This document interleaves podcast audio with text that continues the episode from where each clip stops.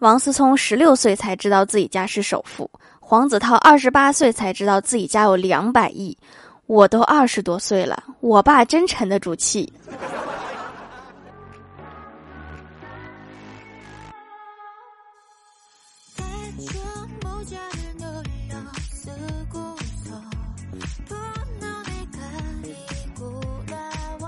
Hello，喜马拉雅的小伙伴们，这里是糗事播报周二特萌版，我是你们萌逗萌逗的小薯条。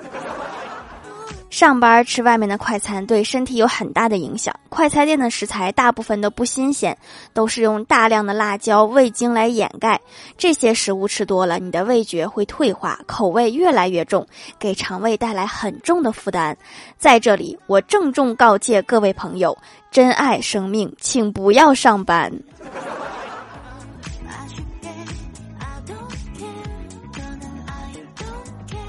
前几天小外甥小升初刚结束，我哥就在网上给他买了几套数学辅导资料。刚刚接到外甥的电话，说辅导资料已经收到，谢谢舅舅，祝你永远单身，找不到女朋友。人家好不容易放假了，你送数学材料，你也太坏了。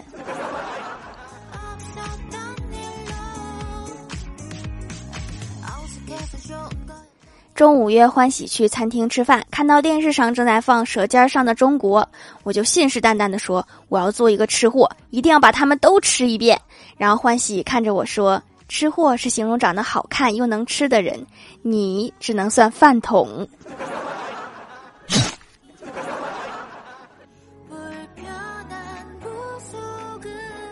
我老妈这几天心情不好，我老爸就小心翼翼的表现，生怕惹恼了她。吃完晚饭，老爸正在刷碗，老妈突然说道：“我是顺时针刷碗，而你却是逆时针，这日子没法过啦。” 这个理由是我没想到的。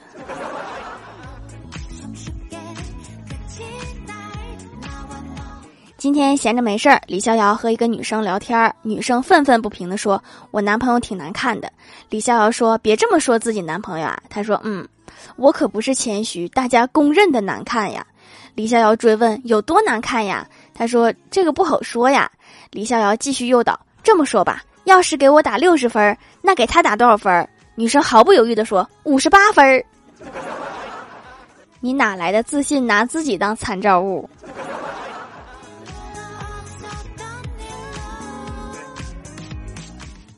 今天上班的时候，在工作群里，李逍遥艾特了一下后勤部门，说键盘上的 D 和 G 中间那个按键失灵了。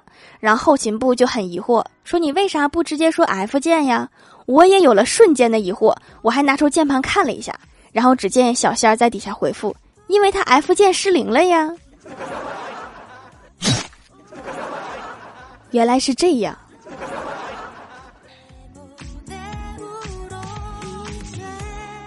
下了班和怪兽兽逛商场，怪兽兽突然感慨说：“为什么穷人的朋友就非得是穷人？真的融入不到土豪的生活圈吗？交一个高富帅的有钱人做朋友真的那么难吗？难道穷人就该一辈子做穷人吗？这个社会真的这么不公平吗？”说到这里，难以控制自己的情绪，坐在他的私人飞机上哭了起来。不一会儿，商场的收银员出来说：“哭啥哭？投了币才能动，不知道吗？”你在摇摇乐上可碰不到高富帅。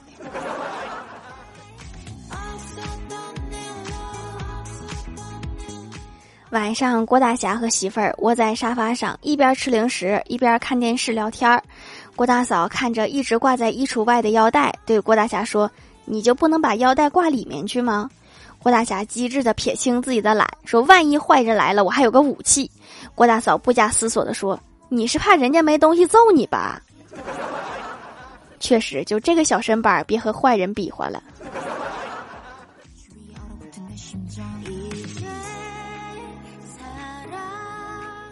郭大嫂脸上出痘痘了，抱怨道：“为什么我脸上老长痘痘呀？”郭大侠说：“因为老天爷嫉妒你太漂亮了。”郭大嫂很开心，看了看老公，又问：“那你长得也不帅，为什么你也长痘痘了呢？”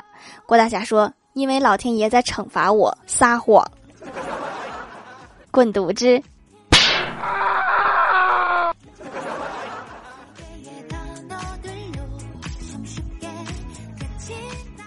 一天，郭晓霞问郭大侠：“爸比，你知道什么东西有两个脑袋、六条腿、一根尾巴吗？”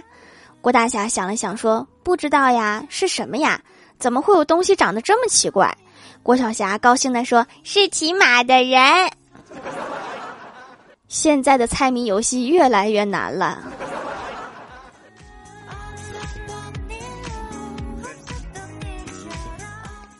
郭晓霞上四年级，老师打电话说郭晓霞的作文涉嫌抄袭。放学后，郭大嫂专门拿着儿子作文本翻看，只见有一篇作文，儿子第一句话写道：“记得上初三的时候。”你这个初三是啥时候上的呀？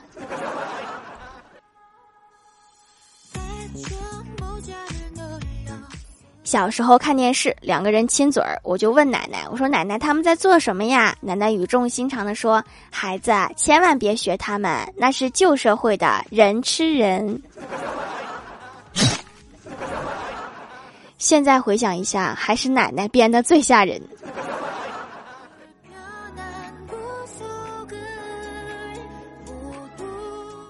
记得上高中的时候，有一次吃完晚饭，我老爸掐灭了烟头，缓缓的说道：“我看闺女手机，发现她恋爱了。”我妈特别镇定，她说：“多大点事儿，没发朋友圈，说明不是真爱。” 还是老妈懂我呀。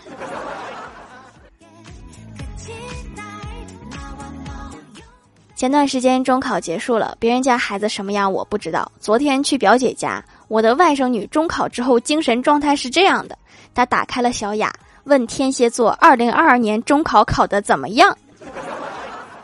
信星座的和不信星座的都沉默了。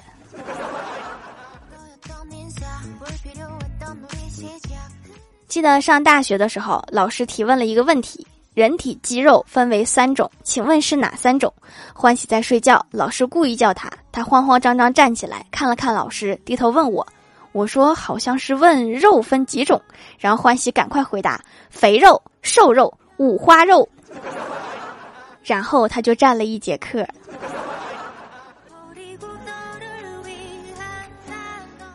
Hello，喜马拉雅的小伙伴们，这里依然是糗事播报周二特蒙版。想听更多好玩段子，请在喜马拉雅搜索订阅专辑《欢乐江湖》，在淘宝搜索“蜀山小卖店”，数是薯条的数，可以支持一下我的小店。还可以在节目下方留言互动，还有机会上节目哦。下面来分享一下听友留言。首先，第一位叫做薯条酱，别拖鞋，自己人。他说，一个男子上火车，靠窗坐下，车开后利索的掏出一只烧鸡，帅气的揪下鸡脑袋，很潇洒的把整只烧鸡的身子嗖的一下扔。出窗外，然后盯着手里的鸡脑袋发呆了一会儿，开始啃。我猜他应该是扔反了。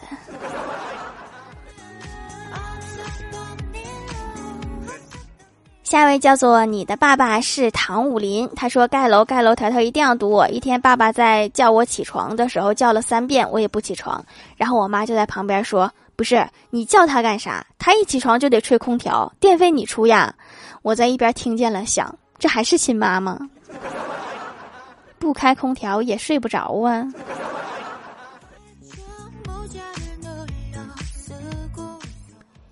下一位叫做薯条学生，他说：一天，郭大侠对郭晓霞说：“儿子，啊你以后要努力，努力帮助人类登上太阳。”这时，郭晓霞对郭大侠说：“可是爸比，人上太阳上不会被烤熟吗？”这时，郭大侠生气的对郭晓霞说：“笨蛋儿子啊，你不会晚上再上去吗？”有道理呀。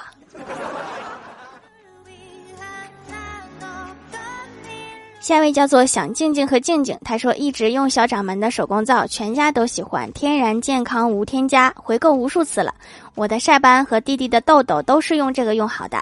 看小掌门上了新品，要试试，技术果然越来越好。某宝坚持手工制品的店越来越少，倍感珍惜，会一直支持小掌门的。怎么的？我蜀山派这么多人，我怎么能是小掌门呢？我是大掌门。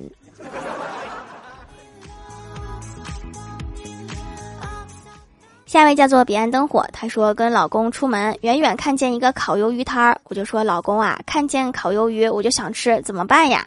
没等我说完，老公立马就往摊子那边跑去，还在为他的贴心感动时，他跑回来了，然后对我说：“好了，我让烤鱼的搬走了。”很好，这回看不见了。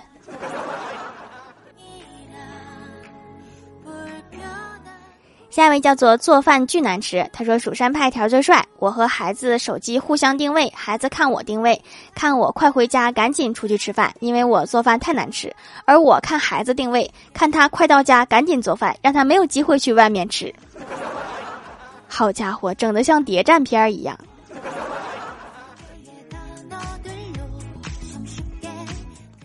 下一位叫做金香，他说：“条条，我快期末了，举几个土豆保佑我一下吧。”来自有大病的文案馆，我的头发很少，所以每一根都有他的名字。今天我的詹妮弗掉了，有没有好心人转给三十块钱，我给他办一个葬礼？海葬吧，环保又便宜。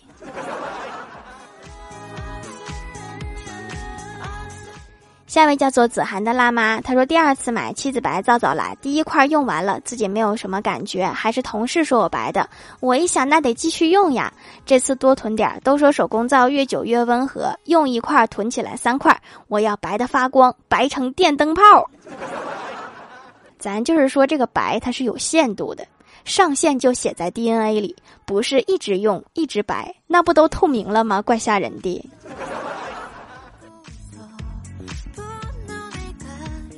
下一位叫做佩 O F，他说三个男孩同时追一个女孩，女孩说你们游遍全世界回来，我再选择。第一个男孩去了欧洲、美洲和非洲，第二个男孩去了澳洲，第三个男孩回到女孩身边，绕着女孩走了一圈，说你就是我的全世界。女孩非常感动，流着泪选择了他们之中最有钱的那一个。我也好感动呀。但是你能告诉我为什么就绕着女孩转了一圈，他是一个城市都去不起吗？是有多穷？下一位叫做蜀山派的大冤种，他说蚂蚁和大象结婚不久，大象就没了。蚂蚁一边埋大象，一边痛哭，说：“亲爱的，你怎么这么早就去了？我这辈子不干别的，就埋你了。这辈子都不够啊，得祖孙好几辈人才行。”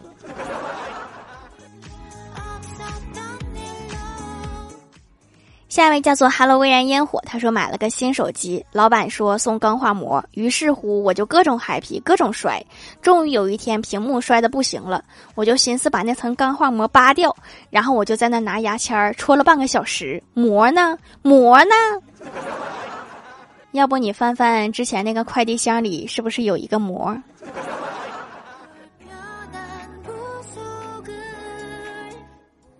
下面来公布一下上周八二级沙发是蛋黄鸡蛋盖楼的有过眼云烟一指流年薯条酱别拖鞋自己人潜水的好孩子草莓酱味的软糖蜀山派的小徒弟子涵彼岸灯火单田芳的三花猫地灵喵把袜子塞你嘴里纯色黑猫我是薯条酱昵称被人抢走了条条的神兽赌我发财配 O F。感谢各位的支持。好啦，本期节目就到这里啦，喜欢我的朋友可以点击屏幕中间的购物车支持一下我。以上就是本期节目全部内容，感谢各位的收听，我们下期节目再见，拜拜。